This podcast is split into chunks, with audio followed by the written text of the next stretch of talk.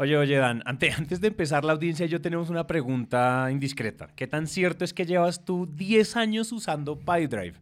¿Eso es cierto? Te lo juro, güey. Yo creo, no sé, probablemente es más de 10 años, güey. Yo debería de tener acciones de PyDrive, las voy a reclamar. sí, debería reclamar. Pero ¿por qué? O sea, ¿qué onda? ¿Por qué eres tan fan? O sea, ¿por qué no te has cambiado viendo como tantas opciones en el mercado? Sí me he cambiado, sí me he cambiado varias veces. No me han gustado los que he probado porque me, han parecido complejos, pero te voy a decir la neta de, de Pipedrive. En estos 10 años que llevo usándolo, la verdad, yo he sido indisciplinado. ¿Y por qué, por qué lo uso? Porque no siempre lo he usado. Y cuando no lo he usado, esos, esos meses, esas semanas que no lo uso, se bajan mis ventas, güey. ¿Por qué? Porque mi vida se vuelve un caos, recurro a Excel, recurro literalmente a post-its y, no funciona, güey. Entonces, cuando lo uso, no se me escapan los negocios ni se me pierden en el limbo. Y además ahora que tengo equipo, pues mi equipo y yo estamos en sintonía. Entonces, en vez de tener que ir a preguntarle al vendedor, oye, ¿cómo vas con este negocio? Puedo ir directamente a Pipedrive y ya veo cómo va la situación. Y además lo dicen, lo dicen los estudios. Cada dólar invertido en CRM te genera 8.71 dólares. Entonces, la vaina es rentable. El retorno, oye, eso me gusta, tienes toda la pinche razón. PyDrive definitivamente es la ley y como nosotros a ustedes, la audiencia, los amamos tanto, les tenemos un regalazo. Si ustedes hacen clic en el link de la descripción de este episodio, se pueden registrar y tener 30 días gratis de PyDrive. Y si les gusta, pues un 20% de descuento, que es bárbaro porque pues ya PyDrive de por sí es económico. Entonces, pues nada, ahí está, hagan clic en la descripción. Ahora sí, entonces, comencemos con el episodio. Producido por Naranja Media. Naranja Media.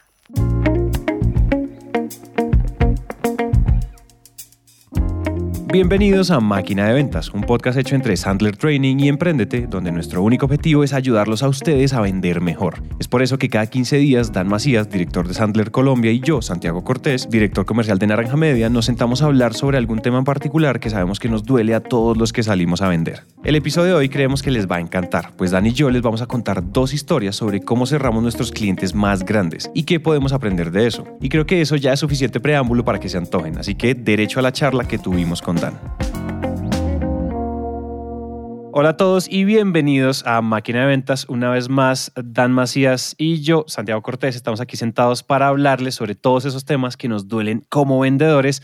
Dan, bienvenido de nuevo. ¿Qué raza? ¿Cómo están? Bienvenidos todos. Querido Santi, un gusto como siempre estar aquí contigo en un nuevo episodio de Máquina de Ventas máquina de ventas. Yo creo que nos tenemos que inventar un, jinglecito que sea bueno, un máquina de ventas. o un efecto tipo voice de Batman. no me sale, perdón. sí, podríamos inventar algo de eso. Creo que esa es el, la siguiente iteración de nuestro intro. Total. Yo quiero hacer un pequeño contexto antes de empezar a, a charlar y es que efectivamente el COVID-19 cuarentena global, alias COVID en este podcast, pues le ha pegado a muchos sectores y que ha tenido efectos sobre todo el mundo, efectos positivos y efectos negativos. Y queremos, y queremos con Dan en esta ocasión contarles dos anécdotas. Nos vamos como a entrevistar mutuamente. Queremos contarles dos anécdotas de cómo hemos, hemos cerrado a nuestros clientes más grandes y particularmente mi anécdota, les contaba esto porque mi anécdota es cómo cerré yo uno de los negocios más grandes de mi empresa, mi primera Fortune 500 en mi portafolio, literal, en plena cuarentena. Entonces, no solo como una, como, no solo como con la idea de voz de aliento, sino queremos contarles cómo se cierran grandes negocios, incluso siendo empresas de 15 empleados, de 10 empleados. Es decir, no tenemos que ser grandes para hablar con los grandes, podemos ser pequeños y los grandes nos pueden apalancar. Eh, en nuestro crecimiento. Entonces queríamos contarles dos anécdotas. Tanto Dan nos va a contar cómo cerraste uno de tus grandes clientes y yo les cuento cómo cerramos uno de nuestros grandes clientes en medio de la cuarentena. Y ahí vamos a ir rebotando estas preguntas. La gracia es dejarles mucho valor y muchas, digamos, muchas lecciones de cómo se hace esto. Evidentemente, hemos cometido todos los errores que, que, que hay en el libro, pero también la gracia es que de pronto pues esos errores ustedes se los eviten o al menos traten de esquivarlos en la medida de lo posible. ¿Te parece que lo hagamos así, Dan, entonces? Hágale, papá, me gusta. Listo, yo quiero que empecemos con tu historia. Para empezar, ¿cuál sería el comienzo? Si tú vas a contar esta historia en tu, en tu biografía, entonces yo soy tu biógrafo, ¿no? Y yo te digo, bueno, Dan, eh, ¿cuál fue la génesis de ese gran negocio? ¿Cómo nos contarías esa historia? ¿Por dónde empezarías? Y aquí pones musiquita así chida como de, de remembranza, güey. Acaecía el mes de noviembre de 2015 y recibí un correo electrónico. güey. Ah, Estaba yo en ese momento en la reunión Sandler. Nosotros en Sandler nos reunimos cada cuatro meses más o menos. Todos los noviembres vamos a Baltimore, ¿verdad? De hecho, estoy muy triste porque en junio, pues obviamente no vamos a ir a Baltimore. Pero entonces, en ese noviembre estábamos, estaba yo en medio de una, escuchando una conferencia de mis colegas Sandler y me llega un correo electrónico de una Fortune 500, ¿no? Entonces, oye Dan, estamos muy interesados en que nos cotices un curso de ventas. ¿Cuándo nos puedes enviar una propuesta? Y entonces le contesto yo a la persona, oye, pues con todo gusto puedo hacerles una propuesta, pero eh, ¿qué te parece? ¿Cuándo podemos hablar? Me encantaría tener una conversación contigo para entender bien qué están, qué están buscando, ¿no?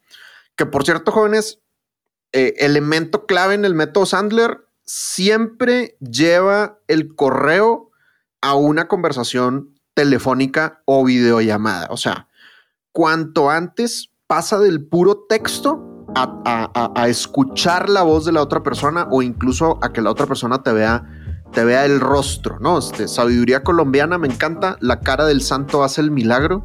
Entonces, definitivamente cuando tú logras tener una conversación telefónica o incluso una videollamada, automáticamente el nivel de confianza que generas es, es mucho mayor.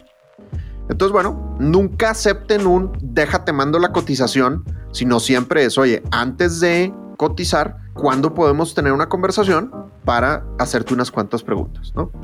Entonces ya, la chica, agendamos una reunión. Yo fui a sus oficinas en Bogotá ya, ya habiendo regresado de Baltimore.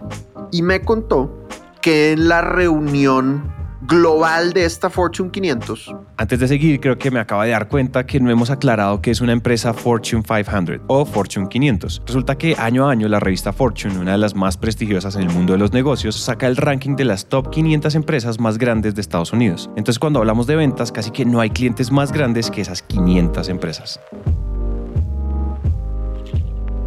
al jefe comercial, al líder comercial de esta empresa, pues le habían hablado muy bien de Sandler. ¿No? Entonces, como le habían hablado muy bien de Sandler, eh, pues querían tener una conversación con nosotros y me dijo algo bien interesante. Me dijo, son el décimo en la competencia.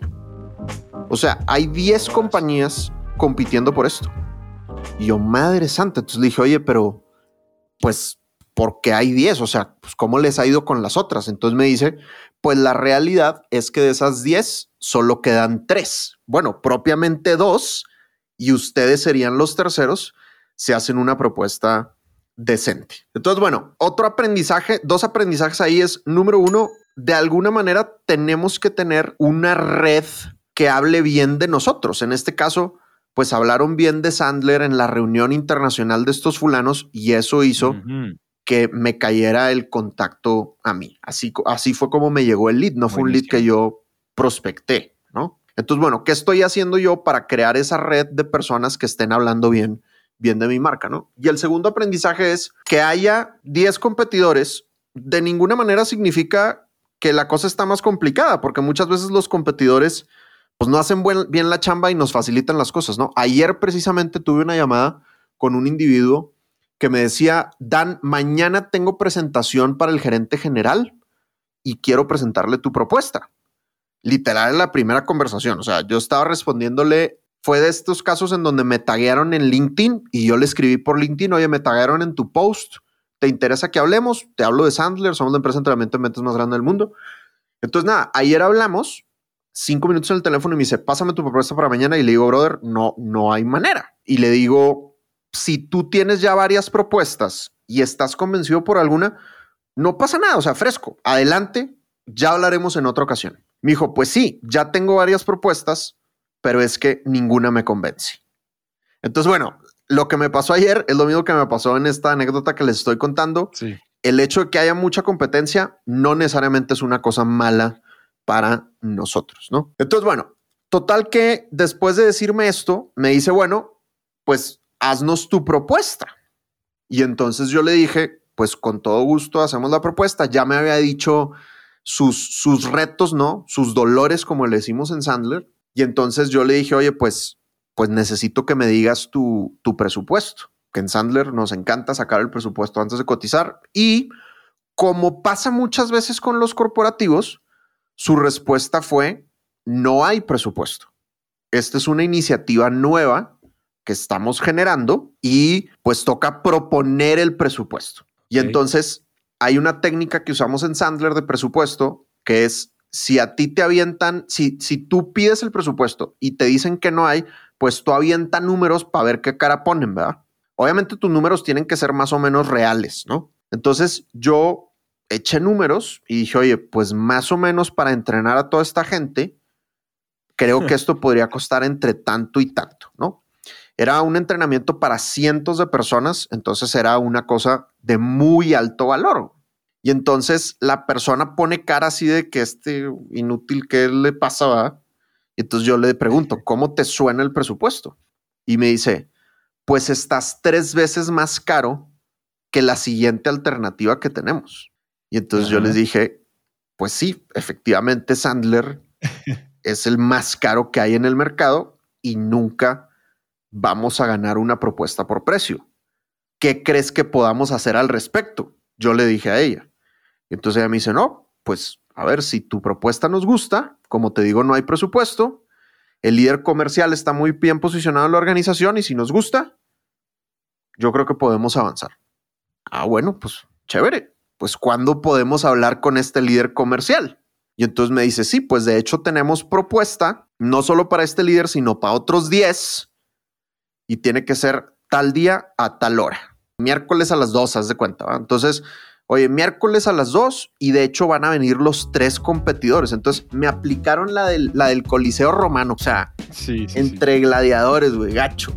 Entonces, no, pues va a ser entre 2 y 3 de la tarde, va a estar el comité y todos van a presentar eh, uno por uno. Pues dije, Dios santo, güey, o sea, pues ok, como era un deal muy grande, pues digamos que a mí me, causaba maripositas en el estómago de las chéveres, o sea, como, pues obviamente tenía muchas ganas de ganarme el, negocio, ¿no? Y entonces, obviamente antes de la presentación con esta persona que era mi contacto, digamos que yo logré hacer muy buen entendimiento, mucha confianza, me estuvo dando feedback de la presentación, ¿no? En Sandler siempre somos de primero califica, primero habla con los tomadores de decisión y luego, después de haber calificado su dolor, su presupuesto y el estilo de su decisión, haces la presentación. En este caso, como era un corporativo y como todos estos cuates eran eh, deidades que habían descendido del Olimpo para hablar con nosotros los mortales, no era posible hablar con ellos sino hasta la presentación final. Entonces, yo siempre digo que Sandler es una caja de herramientas. Los que conozcan Sandler saben que tenemos un submarino de siete pasos precioso, que a veces el método funciona como cuchillo en mantequilla, ¿no? Espectacular, güey. Paso uno, paso dos, naturalito. Pero hay veces que no, güey. O sea, hay veces que te dicen, pues no, no puedes hablar con el tomador de decisión o con los tomadores de decisión hasta la presentación final. Entonces, Sandler deja de ser un submarino para convertirse en una caja de herramientas y tú ves qué herramientas te pueden servir y te adaptas un poquito, ¿no? Particularmente con los corporativos que tienen procesos de decisión tan complejos y a veces tan cerrados, digamos. Lo importante es que sepas en dónde estás parado. Eso es lo importante, ¿no? En mi vida pasada, antes de Sandler, yo hubiera pensado que nos iba a ir muy bien y hubiera, hubiera preparado la presentación sin tal vez comunicarme con esta persona tan frecuentemente como lo hice hubiera hecho la presentación sin haber pedido el presupuesto. Entonces, bueno, todas esas herramientas de Sandler me sirvieron para que cuando yo hiciera la presentación final, por lo menos estaba bastante dialogada con ese contacto con el que hice confianza en la, en la compañía, ¿no? Antes de seguir con la historia, que se está poniendo buena, quiero hacer un mini énfasis en eso que acabamos de escuchar. Cuando estamos persiguiendo a grandes clientes, a las ballenas, a esos hacedores de lluvia, es súper clave que entiendan muy rápido cómo va a funcionar el proceso de decisión. Las grandes compañías tienen miles de protocolos de toma de decisiones, comités de compras, juntas asesoras, licitaciones privadas, varios puntos de control, filtros administrativos, jerarquías extensas, etc. Esto no para frustrarse, sino como dice Dan, para saber dónde estamos parados y saber siempre cuál es el siguiente paso, así sean 20 pasos siguientes. Entonces sigamos con la historia. ¿Qué hice también? Le pedí ser el último en presentar. Le dije, oye, un, un gran favor, ¿puedo ser yo el último en presentar? Y me dijo, ¿por qué? Pues simplemente prefiero que los tomadores de decisión, cuando me vean a mí, ya tengan toda la información. Y por toda la información me refiero a que también hayan tenido la información de mi competencia, que es algo que a mí me gusta y, a mí, y yo recomiendo. Yo siempre recomiendo ser el último en presentar, porque así ellos están buscando lo que no han encontrado en, tu, en tus competidores. Y les puedes preguntar, ¿qué no han encontrado en mis competidores? ¿Qué sigue estando pendiente en esas necesidades que ustedes tienen? ¿no? Entonces eso te da cierta ventaja. Total que llegó el día, güey. Entro a la salita de espera y literal, güey. Estamos ahí, está, están ahí dos chicas que eran mi, mi, competencia. Honestamente, no, no sé, no sé qué nombre era la empresa, nada, pero se veían muy jóvenes. Eran dos chicas que se veían muy, muy jóvenes.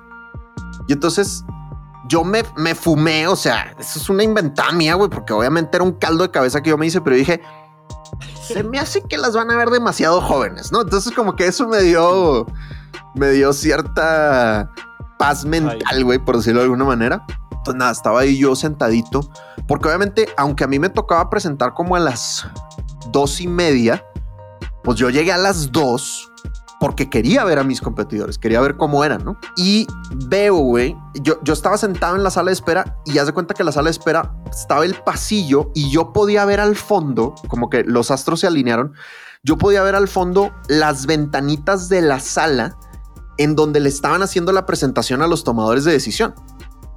Y entonces yo podía ver, güey, a través de la ventanita, como tres o cuatro caras de los tomadores de decisión mientras estas personas hacían la presentación. Cada quien tenía 10 minutos para presentar, güey, para esto, ¿verdad? Y... O sea, era bien agresivo el tema, ¿no? Entonces, nada, pues yo prestando atención a las caras de los tomadores de decisión, pues me daba cuenta que no hablaban. Los tomadores de decisión callados todo el tiempo, ¿no? Y pues de repente ahí como que asentían con la cabeza, pero no, no mucho lenguaje corporal. Cosa que yo dije, eso es bueno para mí. Mientras están presentando estas chicas, llega el segundo competidor, ¿no? Entonces, era un señor que se vería, no sé, cuarenta y tantos o cincuenta y pocos, con un traje bonito, güey, muy bien presentado. Y, un tipo con un carisma impresionante, O sea, inmediatamente llegó y se hizo el mejor amigo de la recepcionista, güey. Y yo dije que estoy en problemas, güey. O sea, este vato se ve que tiene un carisma impresionante. A ver, a ver qué pasa, güey, ¿no? Y entonces pasa el segundo señor y lo mismo, güey. Estos cuates callados y no moviendo mucho, no haciendo mucho lenguaje corporal. Dije, ok, güey, no lo están dejando hablar. Eso es bueno para mí también. Y entonces, total, entro yo, güey, ¿no? Para esto, yo esos 20 minutos, o sea, no sé, güey, fui al baño como cinco veces, güey. O sea, estaba muy, muy nervioso porque iba a presentar ante 10 tomadores de decisión que no, que no conocía, ¿no? Entonces entro y entro así como, como que se me va el aire, güey, porque estoy muy, muy nervioso. Y bueno, pues muchas gracias por recibirme. Hago el, el famoso acuerdo previo en Sandler.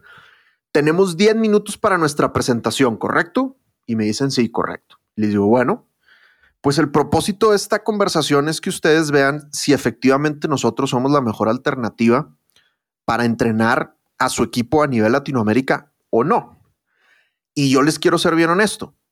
Yo no sé si nosotros somos la mejor alternativa. Y hago una pausa, güey. Y me volteé a ver mi contacto con el que estaba hablando y con el que preparé la presentación. Y me pone una cara de imbécil. ¿Cómo dices eso, güey? O sea, toda roja esta persona, ¿no? Entonces, pero bueno, en Sandler somos de honestidad desarmante, güey. Estoy seguro que los otros le dijeron, somos la mejor alternativa. Pues yo fue, yo fui a decirles, a romper el patrón, a decirles, no sé si somos la mejor alternativa. Pero bueno, para eso están ustedes aquí, para ayudarme a ver si efectivamente son la mejor opción o no. Entonces, en estos 10 minutos les voy a explicar muy rápidamente la propuesta que tengo preparada para ustedes. Interrúmpanme todo lo que quieran, hagan todas las preguntas y les voy a pedir un gran favor. Yo sé que hoy ustedes no pueden tomar una decisión porque obviamente esto pues tienen que conversarlo con tranquilidad entre ustedes. Pero les voy a pedir el favor de que al final, de manera personal, cada uno me diga de los tres competidores que somos, en qué lugar me ponen. si somos el 1, si somos el 2 o si somos el 3. Y no se preocupen, yo sé que si me dicen que soy el número 1 no significa que es una decisión tomada. Y si me dicen que soy el número 3, no pasa nada, no van a herir mis sentimientos, es simplemente para saber que también hice mi trabajo. ¿Les parece que lo hagamos así? Y todos dijeron, pues dale, güey, dale. Solo con eso, güey. Con ese acuerdo previo, yo sé que yo ya me estaba diferenciando de la competencia, ¿verdad? Ahora, esto lo estoy diciendo ya después de haberlo reflexionado, ¿no? En ese momento lo único que yo estaba haciendo es siguiendo el método Sandler, que es empezar con el acuerdo previo.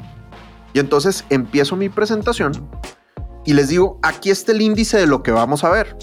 Pum, pum, pum, pum. ¿Quieren que me vaya alguno de estos puntos o quieren que conversemos de alguna otra cosa? Y una persona dice, una, una líder, una gerente dice, yo quiero saber cómo le vamos a hacer para que esto efectivamente se mantenga en el tiempo, porque ya hemos contratado muchos entrenamientos puntuales, pero luego se quedan en el olvido. Y entonces era algo que yo no traía preparado, no era parte de la presentación, pero pues conozco mi producto, conozco mi servicio y sé cómo responder a eso, ¿no? Pero ¿qué es lo interesante? Que les, tan pronto le cedí la palabra, una persona quiso participar. Y mis otros dos competidores, que insisto, no sé, no sé quiénes son, no sé qué empresas eran, ¿verdad? Entonces, pues bueno, gente aleatoria que compitió conmigo en ese momento, yo sé que no dejaron hablar a la audiencia. Entonces, la, regla en Sandler es, el prospecto habla el 70% del tiempo, el vendedor habla el 30% del tiempo. Y entonces, de una la persona habló y manifestó su incomodidad, manifestó su dolor y ¡pum! Le respondí, ¿no? Y luego, ¿qué otro tema? Y salieron y toda la conversación fue de preguntas que ellos hicieron. Y ahora llegan los 10 minutos y yo muy juicioso dije, señores, ya se nos acabaron los 10 minutos. ¿Qué quieren que hagamos? Y me dice, no, no, no, fresco, sigue. Y la presentación duró 40 minutos. No te creo. Cosa que mis competidores pues tampoco tuvieron la, la, oportunidad. No sé si fue por cómo lo manejaron, no sé si porque no hicieron las preguntas, no sé, güey. Obviamente también el haber estado al final pues me daba ese margen, ¿no? Ya no había nadie después de mí y eso fue una ventaja para mí. Entonces, 40 minutos de una conversación súper chévere con todos estos involucrados, ¿no? Entonces ya, total, termina la presentación y les digo, bueno, pues ha llegado el momento que he estado esperando y es que, que me digan, pues del 1 al 3, en qué lugar me colocan, ¿no? Y yo diciéndolo con una sonrisa porque pues sé que es algo que es algo jocoso, o sea, es algo serio, pero pues también es algo que la gente generalmente no pide, ¿no? Entonces, nada, todos se rieron y mi contacto, iban a empezar a contestar, pero mi contacto dijo, no, Dan, ya te dimos demasiada información. El lunes te respondemos. Pero alcanzamos a escuchar como una de las personas dijo, la decisión ya está tomada, así como en bajito, ¿no? La decisión ya está tomada, ¿no? sí, sí, sí, sí, sí, Así es. Y efectivamente el lunes me dieron la buena noticia de que habíamos cerrado el negocio, el negocio con ellos, ¿no? No, ¿qué y pues a celebrar, papá. A celebrar, güey. O sea, y, bueno, es una compañía con la que gracias a Dios sigo teniendo relación desde ese, desde ese momento. Em, pero bueno, cerrar un corporativo de ese tamaño tiene unos retos particulares y tiene un manejo particular que no es lo mismo que cerrar una pyme en donde los siete pasos del método Sandler fluyen de manera natural. El tema corporativo tienes que ser un poco más creativo, tienes que ser un poco más flexible, entender que los tiempos van a, van a ser más largos, ¿no? Porque pues les hice el cuento corto, pero este proceso duró probablemente algo así como tres meses, ¿no? Una, una cosa tres así. Meses, El ciclo duró tres meses. Sí, sí, efectivamente, ¿no? ¿Qué tal esa historia? Ah? Cargada de lecciones. Aquí lo único que quiero comentar, y para no repetir los claros aprendizajes de esta historia que Dan ya dejó muy claros, solo puedo decir que hay un patrón que se repite en esta historia. Y es que es muy contraintuitiva, pero a la vez parece que todo lo que hizo Dan fue como sentido común. Y miren, esa es la joya del método Sandler, que cuando uno lo entiende dice, ah, pues obvio, pues claro, ¿cómo no pensar en eso? Pues hay dos tipos de vendedores, los tradicionales y los mutantes mutantes profesionales. Y digo mutantes porque no se la pasan pegados a un libreto y a un sistema rígido, sino que han construido en su carrera una caja de herramientas que los ayuda a navegar cada situación. Y en este caso fueron unas dos o tres reglas básicas que hicieron que Dan se separara de sus competidores. Sin embargo, como hemos dicho en otras ocasiones, cerrar el negocio es lo más fácil, mantenerlo es el verdadero reto. Oigan esto. Este, oye, y para, para cerrar este punto, güey, te quiero contar algo que pasó después que puso en riesgo el negocio, güey. A ver, cuéntame, eh, cuéntame. Y, o sea, hay drama, hay conflicto y no, esto es una novela mexicana literal. Sí, güey, o sea, Marimar, eh, échale ganas, comadre, ¿verdad? Este, ya que empecé, haz de cuenta que parte de lo que hicimos para empezar el proyecto fue, pues, que yo fui a la compañía y estuve acompañándolos unas horas como para ver cómo vendían, ¿no? Y una persona que trabajaba conmigo en ese momento me había acompañado a esta compañía a hacer como ese, ese scouting, esa revisión de cómo vendían y estuvimos viendo cómo hacían llamadas, ¿no? Entonces, listo, hacen las llamadas, pues obviamente no las hacían con el método Sandler, pues, obviamente no las hacían con el método Sandler, normal, ¿verdad? Cuando salimos de la oficina, nos metemos al elevador del edificio hay más personas en el elevador, obviamente. Y entonces esta persona que trabajaba conmigo me dice, ¿qué opinas? ¿no? Y yo le digo, no, pues tenaz, güey. O sea, super vendedores tradicionales. Algo así dije, ¿no? Este, al día siguiente, güey, me entra una llamada de mi contacto. Y me dice, Dan, y se escucha que la persona está como respirando así como alterada. No puedo creer lo que hiciste. Y yo, ah, ¿qué, qué, qué pasó? O sea, Cuéntame, por favor, o sea, que me dice, ayer me enteré que en el elevador criticaste a nuestros vendedores. ¿Y sabes cómo me enteré? Y yo, una de las personas que estaban al lado de ti en el elevador te escuchó. Y me parece una falta de profesionalismo terrible de tu parte. Y que además lo hayas dicho frente a alguien que supuestamente tú vas a coachar, que ya no sabemos si eso va a suceder. No. No, brother. Blanco yo, güey. Blanco, güey. O sea, se me bajó la presión. Dije, soy un imbécil, güey. Mi mamá tenía razón. O sea, no, güey. Todo mal, güey. Todo mal, güey, ¿no? Y tenía razón, además, güey. O sea, fue una total falta de profesionalismo de mi parte, güey. O sea, ¿cómo, cómo se me ocurre, güey? Total que, pues nada, pues me tiré al chiquero, güey, ¿verdad? Mil, mil perdones, soy un imbécil, soy un perdedor. ¿Cómo se me ocurre? De verdad, una gran disculpa. Tienes toda la razón. O sea, pues nada, güey, pedí el perdón y me embarré en el lodo. Eh, la verdad sí estaba yo muy, muy arrepentido, ¿no? Y pues por otro lado estaba muy asustado, güey. Pero bueno, al, al pedir perdón y al asumir mi responsabilidad, pues la persona fue como, no, güey, pues mira, tranquilo, no pasa nada pero es que, brother, o sea, ¿cómo se te ocurre? Va? No, sí, tienes toda la razón. La y ya, güey, no pasó a mayores, gracias, gracias a Dios, ¿no? Pero en mi vida pasada antes de Sandler, probablemente me hubiera defendido un poquito, güey. Probablemente la soberbia me hubiera ganado y alguna estupidez, no había cómo defenderme, ¿va? Pero alguna estupidez hubiera hecho, güey, no sé. Pero digamos que el tener claro esa herramienta de, oye, si cometes un error, pide perdón, pues me sirvió mucho para, para rescatar el, el negocio, ¿no? Oye, años después, güey, me pasó que, misma situación, una persona que trabajaba conmigo, vamos con un cliente, saliendo de la oficina, ahí, había un Oxxo ahí abajo, entonces como, oye, acompaña a comprar algo que tengo hambre. Estamos en la fila del Oxxo, del edificio del cliente, otro cliente, y me dice, ¿qué opinas, güey? Y yo le digo, güey, te cuento lo que opino cuando nos subamos al taxi. Me dice, ¿por qué?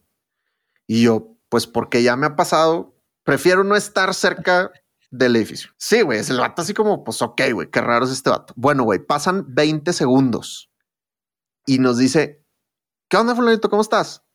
El güey con el que acabamos de tener la entrevista, güey. que también había bajado al Oxxo a comprar cosas. O sea, si yo hubiera empezado a decir mis maravillosas opiniones de, esa, de ese individuo, pues, de, esa compañía, pues, no del individuo, que pues no es que tuvieran nada en contra de ellos, simplemente, pues obviamente tienen retos en ventas y íbamos a hablar de sus retos en ventas, pero pues, güey, hubiéramos quedado muy mal como me pasó en esta ocasión, ¿verdad? Entonces, Me gusta como la bautizaste la regla de los dos kilómetros. Sí, sí, si uno tiene opiniones sobre el prospecto, a dos kilómetros de la oficina. Sí, Ay, brother, no, no, total. no. Oye, ¿qué es este novelón? ¿Qué es este novelón tan bárbaro? Claro, como tú ya, o sea, sí, ya es un ciclo. No, no, no, no, no, no, estoy, estoy, a- estaba aquí a punto de hacer palomitas de maíz, escuchando la historia.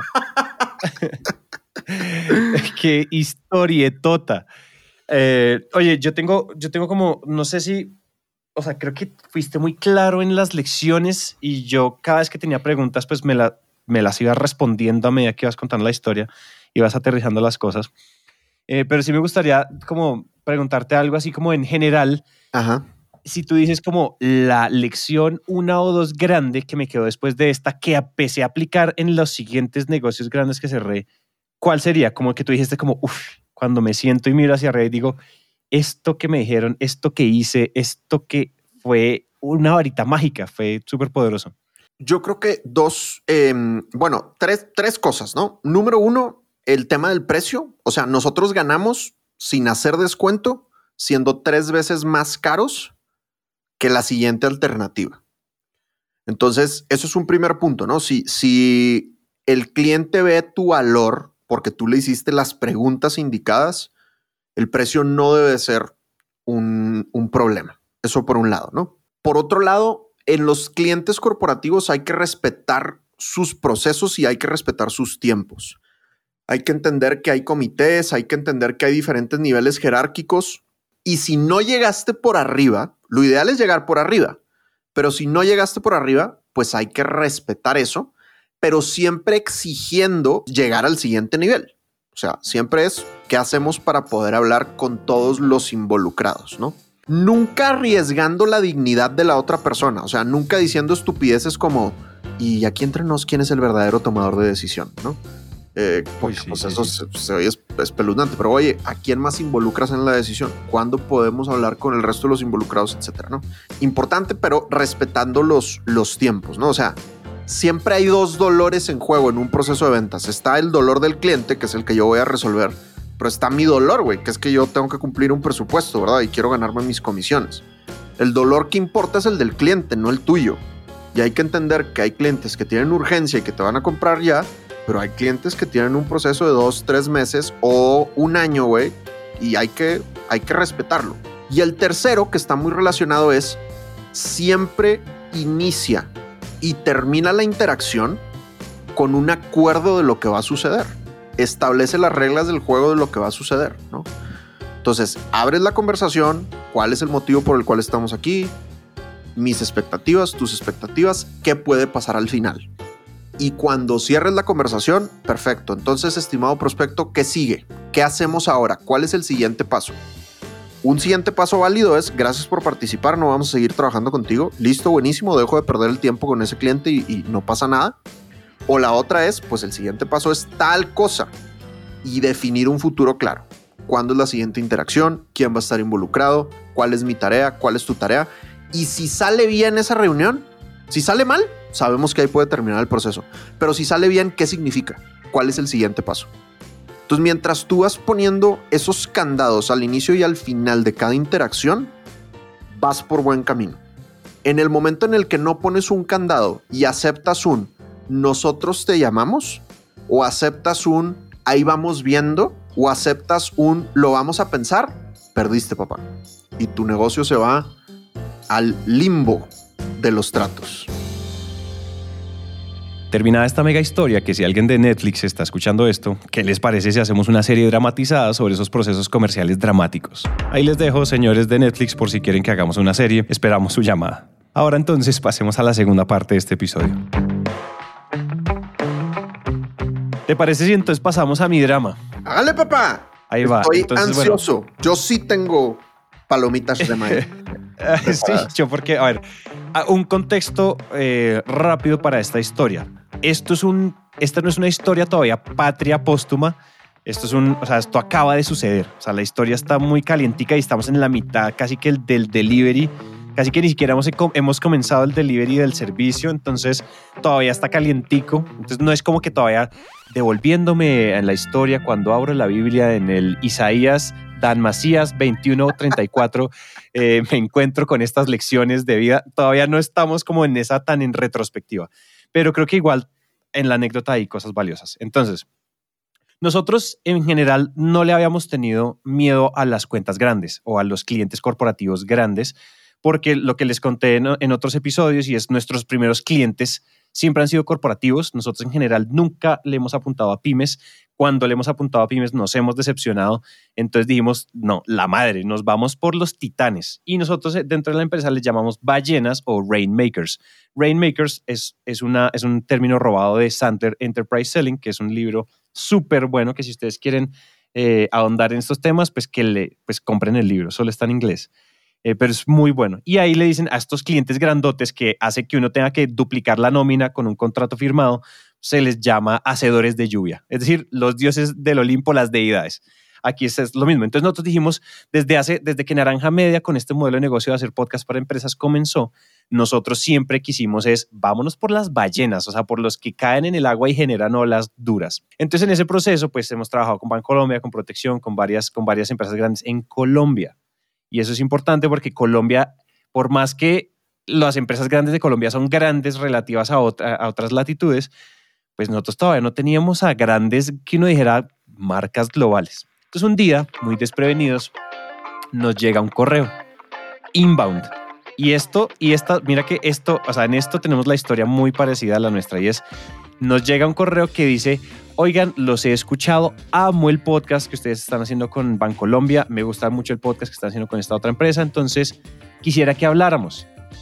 De la, o sea, yo no lo prospecté y, es, y, es, y, me gusta mucho que tu historia y la mía tienen un efecto de, de, de cómo nuestro contenido habla por nosotros y nos genera leads. Entonces, bueno, llega esta persona, empezamos a hablar con ella. Él simplemente quería, quería pautar dentro de Emprendete, es decir, quería comprar unos, unos ads, unas, una pauta en los episodios de Emprendete. Hicimos el negocio, era un negocio del de un tamaño, era muy decente el negocio, él quería aparecer durante varios meses en, en, en los episodios de Emprendete, entonces dijimos, listo, hagámoslo, ta, ta, ta. Y entonces en un momento le contamos a este prospecto, contándole así desprevenidamente, literalmente cuando la gente llega y es como fan de nuestros shows y demás, nosotros eso calienta mucho la relación y no es como, bueno, buenos días, mi nombre es, y cuéntame tú qué haces, y yo qué, sino que le dijimos, no, nosotros también en este momento que nos estamos dedicando, la pauta es simplemente una cosa que está empezando, pero en realidad nuestro negocio, negocio, pues es crear eh, crear podcast para grandes empresas. Él dijo, no jodas, yo represento una empresa muy grande en Latinoamérica y en el mundo, cuéntenme cómo es la cosa. Y entonces le dijimos, pues espérate lo mismo y ahí tirando Sandler pesado, eh, espérate un momento, porque no hablamos, no nos cuentas más, de, digamos, tú levantas un poco más la información, porque vuelve y juega lo que tú decías, respetar mucho esas cadenas de mando. En este caso, nosotros no estábamos empezando arriba, desde arriba. Yo creo que a mí me llaman el alpinista porque yo antes de conocer Sandler, yo sí que era un escalador, pero así, o sea, yo empezaba en la recepción. Como, oye, mira, sí, mi nombre, esta es mi cédula. Oye, ¿cómo hago para llegar al director de mercadeo? No, pues don Santiago, ¿yo qué le digo? Pues siga por la puerta y mi Dios me lo bendiga. O sea, yo era eh, espectacular escalando. Cuando uno ya aprende un poquito a llegar más arriba y a llegar a los bitos y a los tomadores de decisión, la cosa no se ahorra mucho más tiempo. Claro. Pero antes era así. Y en este caso, pues estábamos llegando a alguien, a alguien no tan arriba. Entonces yo le dije, hey, pues güey, primero hablemos y cuéntame cómo tú y yo vamos a conspirar, y yo usé estas palabras, le dije, ¿cómo vamos a conspirar para llevar una propuesta muy bien hecha a este mega tomador de decisiones? Es decir, vamos, tú y yo vamos a hacer un plan. Yo, le, yo se la tiré así. Claro. Eh, y le dije, vamos a hacer un plan para que cuando lleguemos a presentar, presentemos lo que ellos quieren. Entonces, déjame entender un poco, tú que eres, tú que eres como el, el, mi contacto y el que entiende bien la situación de la empresa, ayúdame a hacer como un descargo, un pliego de dolores. ¿Qué está pasando? ¿Qué necesitan? ¿Qué les gusta? Entonces, de, tiró todos los dulces en el lobby. O sea, como dice David Sandler, dejó todos los dulces, me botó toda la información. Buena. Y hoy en día a este contacto, te lo, juro, te lo juro que yo creo que le voy a enviar el resto de mi vida whisky a la casa eh, de Navidad y de cumpleaños y de Pascua y de todo, porque le agradecemos un efecto dominó impresionante. Entonces, él dijo, mire, el problema es esto, ellos están pensando en esto, se quieren ganar este segmento, nos ha ido mal en esto, con esto nos ha ido bien, tenemos este presupuesto, a ellos les parece que si esto cuesta esta plata, eso ya es demasiado, pero si cuesta menos de esta plata, ya no le paran bolas porque se vuelve un proyecto mínimo. Entonces, lo ideal sería pararnos por aquí. Yo hice la división y yo dije, oh mi Dios, esto es, o sea, esto es, esto es multiplicar por casi seis o siete las tarifas estándar que ya teníamos, que ya sentíamos que eran altas. Claro. Y yo dije, ok, bueno, y ahí yo no sé si eso suena profesional o no, eh, pero este man me dijo, si este es mi presupuesto, David Sandler en su libro dice, no deje plata en la mesa. Si usted no valida presupuesto, usted puede estar regalándose, selling yourself too short. Claro. Entonces yo dije, listo, pues me dijo que este es el, este es el presupuesto, yo hice la división, yo le mostré a mis, a mis socios Ajá. y les dije, oigan, voy a pasar propuesta por este valor por episodio. Y me dijeron, ¿qué? No puede ser, ¿qué es esta vaina? Bueno, una- se, se escandalizó la empresa, pues los socios. Claro. Entonces llegó el día de hacer la presentación y nos conocimos eh, con, la, con la persona que ya era la pluma blanca, una de las tomadoras de decisión de, de esta gran empresa. Que también eh, te cuento, Fortune 500 es una empresa enorme. Creo que no vamos a decir nombres porque es lo, es, es lo más sano, sobre todo para negocios que todavía no, en mi caso todavía no hemos lanzado, entonces no es, no es bueno. Hay Claro. como muchas cosas firmadas, me puedo meter en problemas Ujú. pero es una empresa enorme. eh, y ellos lo que, y, y cuando ya nos reunimos, yo también estaba nerviosito porque además entra a una reunión una, una peruana, sí, una peruana, pero así de esas que tú ves que es al grano. Bueno, de una, yo afortunadamente cuando yo entro a las videollamadas, uno puede poner el nombre que uno quiere, con el que uno quiere aparecer. Ajá, ajá. Y entonces yo entré como invitado y yo escribí Santi, no escribí Ajá. Santiago, porque yo siempre me he sentido regañado con el nombre entero. Y entonces, hola mi Santi, mira, ta, ta, ta, ta, ta, y me empieza a echar el cosa y me- de una me dice Santi y yo siento que hay empatía, o sea, me, me armó una nube de humo de, ay, ella me dice Santi, entonces me sentí como en confianza. Creo que fue más entendimiento y confianza de ella hacia mí que de mí hacia ella. Y me empieza a hablar, mira, queremos esto, estamos buscando esto, la cosa va así, así, así, tenemos estos retos. Y una mujer súper profesional, súper, o sea, un nivel que yo no había visto antes Ajá. poniendo los puntos sobre las IES uno tras otro con el acento y me está siguiendo Santiago, Santi, me está siguiendo yo, sí, sí, sí, sí, te estoy siguiendo. Y como uno tiene que dejarlos hablar, ella habló y habló y habló. Entonces yo validé, ahí yo todavía no tenía una presentación porque obviamente ese no es el momento de presentar, ese era el momento de calificar. Yo todavía estaba pensando en, de pronto ellos no son clientes para mí, no somos un match, tratando de aplicar todo lo que, nos ha- lo que me has enseñado y es, puede que esto no sea eh, con, con ella y bueno, puede que esto no salga. Entonces yo como expectativas flexibles, pero pues con ganas de eh, cumplir, o sea, casi que este negocio cumple como el 30% del presupuesto anual, entonces yo decía, obviamente quiero cerrar esta vaina. Claro. Entonces, eh, lo que pasó después fue que yo validé yo le, y yo le dije, mira, dime qué quisieras ver en esa presentación. O sea, yo, o sea, yo tengo este esquema y yo le dije, mira, usualmente yo hablo de esto, de esto, de esto, son más o menos unos 10 slides, o sea, ese el día del fulfillment, el día de, de presentar. ¿qué quisieras ver? Y ella me dijo, claro, no, Santi, mira, Gran pregunta la que hiciste, por cierto, güey. sí. Espera, entonces yo le dije, El nivel de emoción que generó en ti recordar esa pregunta, güey.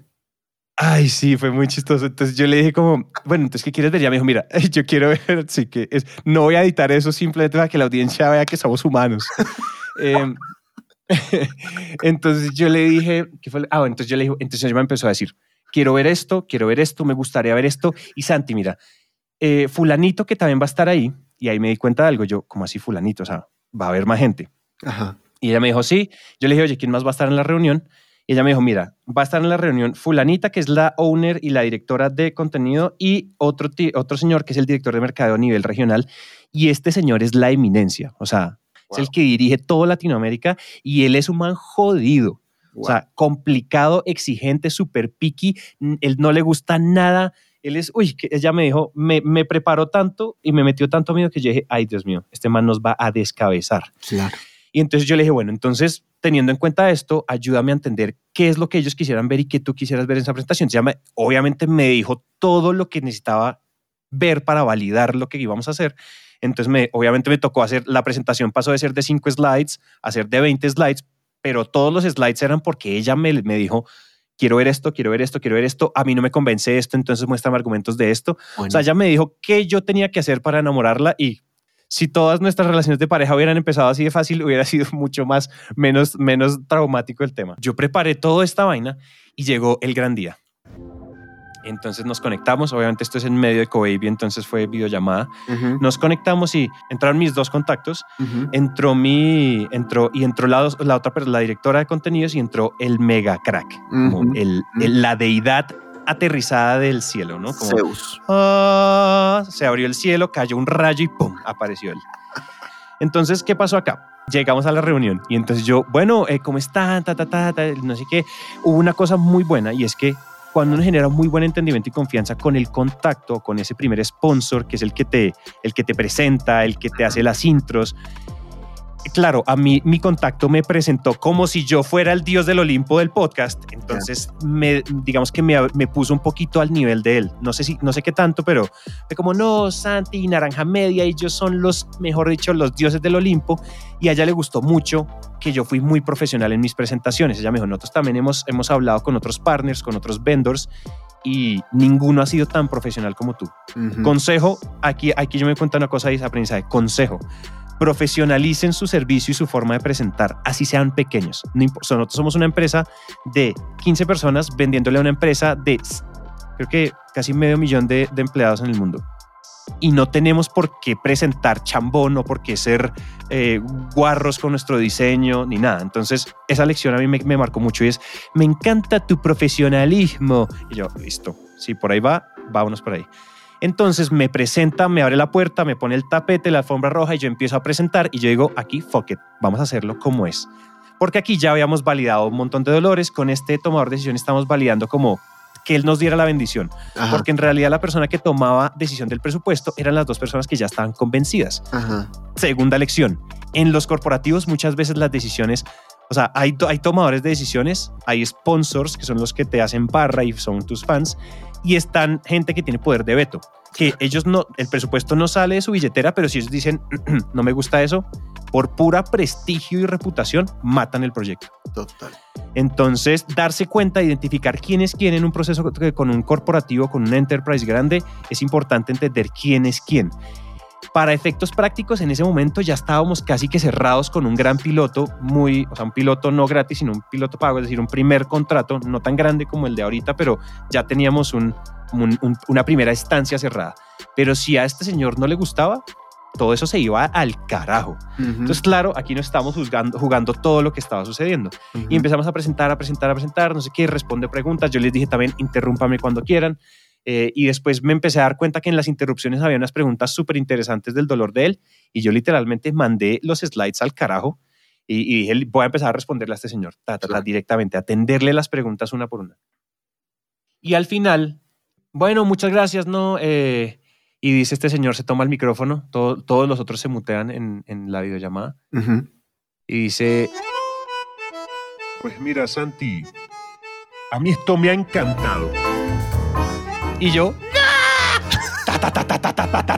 No, o sea, la felicidad, Dan, tú no te imaginas. Claro, yo estaba, o sea, todos los socios estamos en esa llamada, todos agarrados de los pantalones. Cuando dice, pues a ver, mira, a mí esto me ha encantado, Santi, esto no es que bueno, después se genera una, una bola de nieve y es que por interno las dos, mis dos contactos me dicen, tú no te imaginas, fulanito te amó pero te amó, Wow. o sea, te amó. Y este fulanito no ama a nadie. Él es la cuchilla, todo el mundo le tiene miedo, o sea, él es la, la- el propio deidad. Buenísimo. Y eh, nos ha encantado, Santi, ¿cuáles son los pasos a seguir? Queremos hacer esto rápido, necesitamos poder, o sea, aparte de todo, me dice, necesitamos poder facturar antes del Q fiscal, necesitamos, o sea, el man la regó todo, todo lo que uno quiere oír, como Ajá. factura rápido, empecemos, tenemos que operar rápido, ¿cómo podemos agrandar esto? Todo en una sola respuesta. Genial. No, entonces yo, tú no te imaginas, yo no cabía de la berrionda felicidad tan amarilla que tenía en ese momento. Lo bonito de eso, lo bonito que pasó después de eso, y después en otra ocasión voy a querer, querer dar nombres por una razón, y es que ese primer, esa primera persona que nos llamó al comienzo y que nos envió un email y que era fan de, de Innovación Bancolombia ha sido para nosotros un sponsor y un, o sea, ha sido una máquina de referidos enterprise que cualquiera se lo babearía Ya. este hombre, o sea, por puro amor a, a querer que uno le vaya bien, dijo es que miren, yo creo en su producto, yo creo en lo que ustedes hacen bien, pero pues yo no soy comprador de nada, yo simplemente puedo ser un puente. Eh, pero creo firmemente en lo que ustedes, en lo que ustedes tienen en la calidad y en, su, y en, lo que usted, en el valor que ustedes agregan. Digamos que long story short, hoy estamos en procesos abiertos muy calientes, no cerrados, no los voy a ilusionar todavía, no cerrados con otras dos Fortune 500 gracias a este mismo personaje. Increíble. Entonces, yo te digo, es una cosa ha sido muy linda y obviamente esos puentes se abrieron porque dicen, ah, bueno, si usted ya trabaja con este, pues usted ya está más que calificado. Yo no necesito entrevistarlo, casi que pase derecho a- a- a- al área de proveedores. ¿sí? Claro. Eso es lo bueno de, o sea, lo, lo mejor de los clientes grandes es lo que representan a futuro y no el flujo de caja de ese momento, Claro. que es difícil de entender porque uno como vendedor quiere sus comisiones, quiere su cuota de presupuesto, etcétera.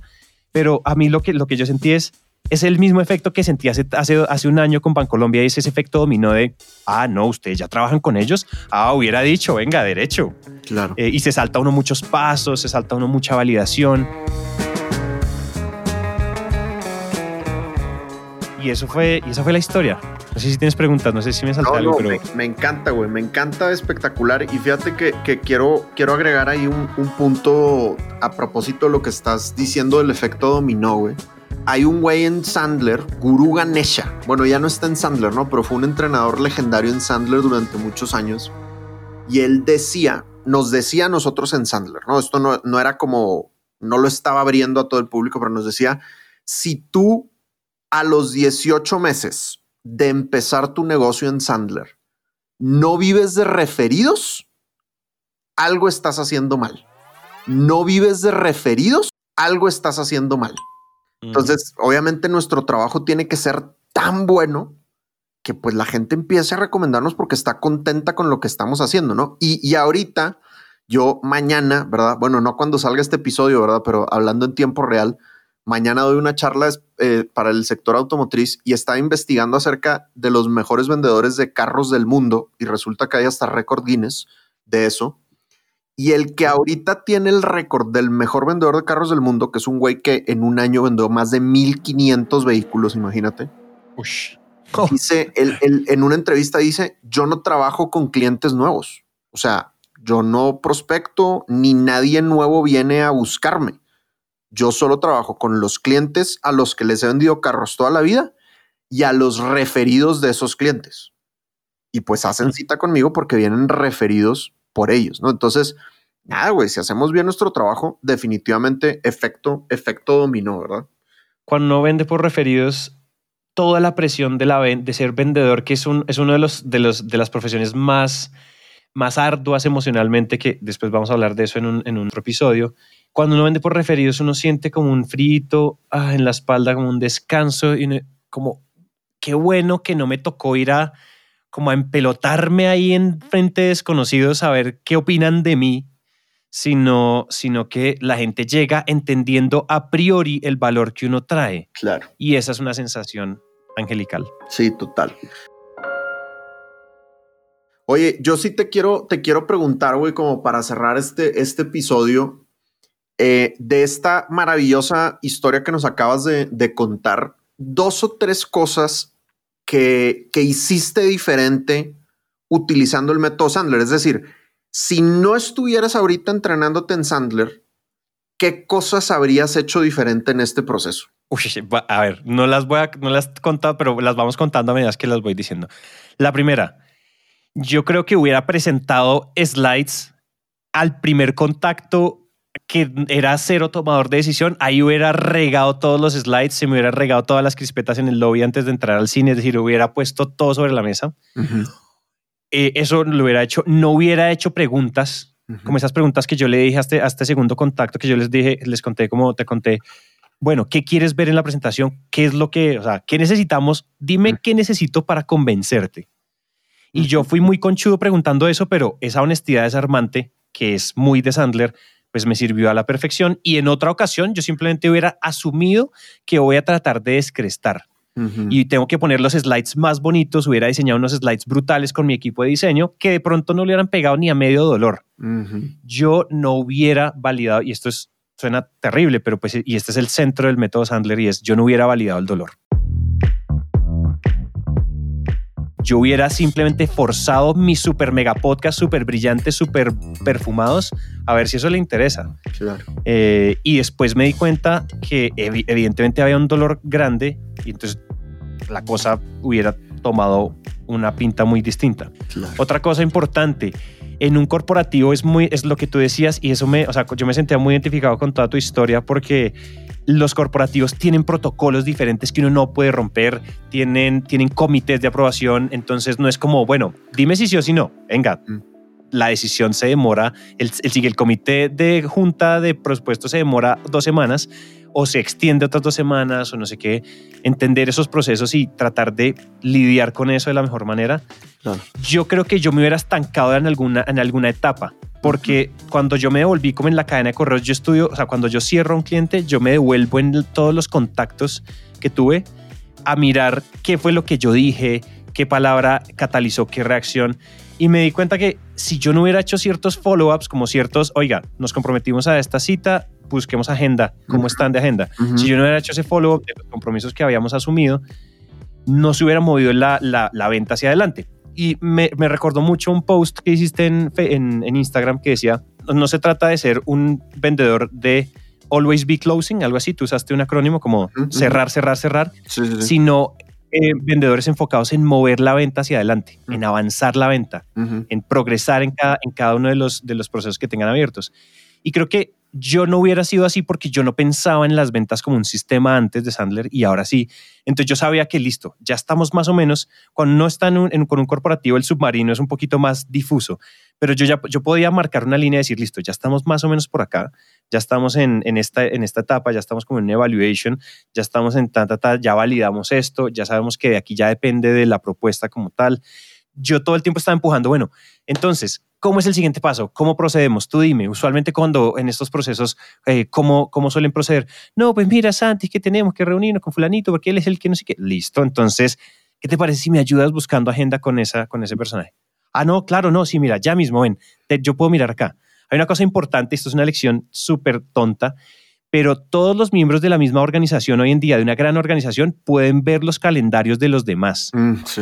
Hoy en día la tecnología nos permite sacar la agenda del tomador de decisión en la primera reunión con el no tomador de decisión, Claro. porque ellos pueden meterse a Microsoft Teams, a Outlook y esa vaina y mirar, ah, no, mira, le veo espaciecito a Eduardito, le veo espacio el miércoles, ¿te queda bien? Y pues uno tiene que mover todo para que le quede bien. No, claro que sí, claro, me queda perfecto. Eh, porque yo no sé qué, quién sabe en qué otro momento tendrá hueco. Yo, yo soy de esa filosofía. Como Sí. cuando tú digas, si me toca mover el aniversario, de, de- lo muevo. Em, pero, pero sí, creo que yo esa- esas cosas las hubiera hecho muy diferente. Y otra cosa y es, o sea, llevar el proceso sin hambre. Ujú. Yo lo llevé y si no cierro este Fortune 500 que me completa el 30 al 40% de mi meta anual, Ujú. no importa. Importa, porque pues igual voy a seguir hablando con gente, me siguen llegando todos los, todas las semanas me llegan leads, entonces no tengo por qué. En, otro, en otra ocasión, antes del método Sandler, digamos que yo era muy scrappy, yo era muy, y es que tengo que hacer lo que sea, y si me tengo que agachar y empelotarme, me agacho y me empeloto, y hoy en día no es así. Claro. Y eso me gusta mucho, es como un tema más de actitud, más que de método, pero sí mucho de actitud, creo que eso lo hubiera hecho muy diferente. Hoy en día, eso, eso para, mí, para mí es muy, para mí es muy stress-free selling, ¿sí? Como muy libre de estrés. Me dijeron que, mira, hace poquito, anécdota rápida, eh, estaba hablando con una empresa también muy grande, es, un- es uno de los primeros unicornios eh, latinoamericanos, es una empresa argentina. Genial. Ellos, unicornio es, para los que no saben, un unicornio es eh, una empresa valuada, avaluada en más de un billón de dólares. Yo dije, bueno, es un unicornio, esta gente debe estar fuleada de billete. Me Claro. reuní con los tomadores de decisión, les tiré en la, les, les disparé y me dijeron, oigan, hablemos de presupuesto, esto ustedes para este proyecto están más o menos pensando en invertir cuánto. No, pues depende del presupuesto, no sé qué, y ahí le tiré la el método tuyo y es, miren, teniendo en cuenta lo que ustedes me acaban de decir, esto va a rondar por tan, un fee fijo más o menos de tanto al mes. Se metieron una escandalizada, Dan, que yo te digo, esa escandalizada yo la esperaba ver en una pyme o verla en una startup que tiene que, que optimizar cada centavo, pero ustedes son un pinche unicornio cotizado en bolsa. Claro. ¿Qué coños? Casi que me, o sea, me ofendí todo, pero pues no se los mostré y no se los dejé ver en mi cara ni nada, pero yo dije como, ¿saben qué? Fuck it, o sea, si no tienes la plata para pagarme, chao. Claro. Eh, y bueno, resulta que yo no hice la fuerza de, pero, hey, hey, hagamos un descuentico. Ay, yo lo el, el Santiago antes de Sandler hubiera dado descuentos, hubiera dicho, no, pero entonces ven, ven, ven, no te vayas, no te ven, ven, ¿qué más? ¿Qué, ¿Cómo? A ver, ¿por qué no hacemos este descuentico? Hacemos un megapiloto súper indeciso o Sí. hubiera regado los dulces en, la, en el lobby. Ya. En este caso, ¿qué fue lo que hice?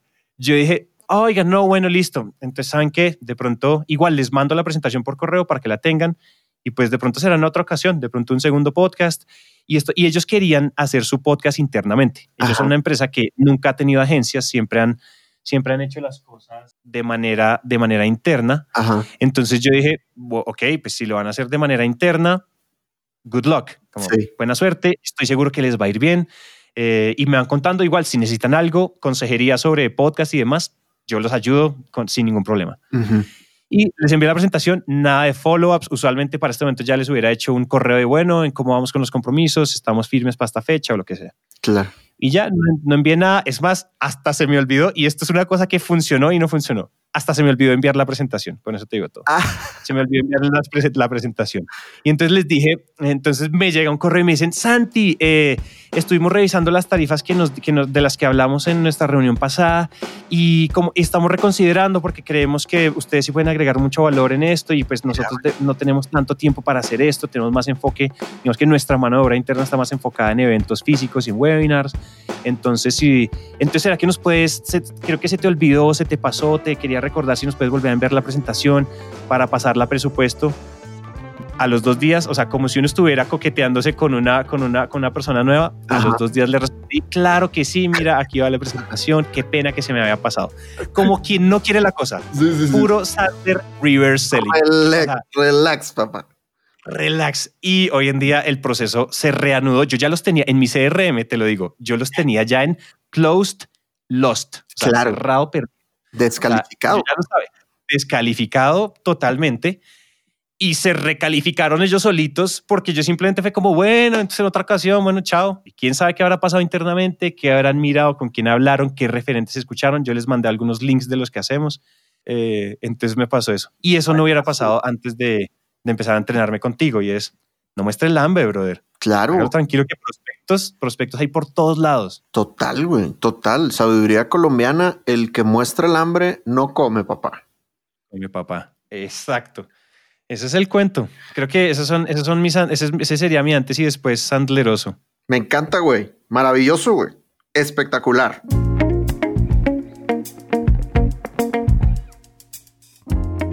Esto se podría llamar diario de un comercial o anécdotas de ventas. Y bueno, la verdad esperamos que ustedes se hayan divertido tanto como Dan y yo grabando este episodio en particular y esperamos que estas anécdotas, por más jocosas que puedan ser, les puedan ayudar a ustedes a cerrar un pez gordo que tengan en la mira. Les recuerdo que si sienten que este episodio le puede ayudar a alguien, por favor se lo compartan y que recuerden seguirnos en Spotify o dejarnos una reseña de 5 estrellas en Apple Podcasts. Eso nos ayuda a llegar a más personas. Por otro lado, si quieren hablar con Dan Macías, hay dos formas. Agréguenlo con confianza en LinkedIn y le disparan por interno o por Instagram en arroba Sandler Dan.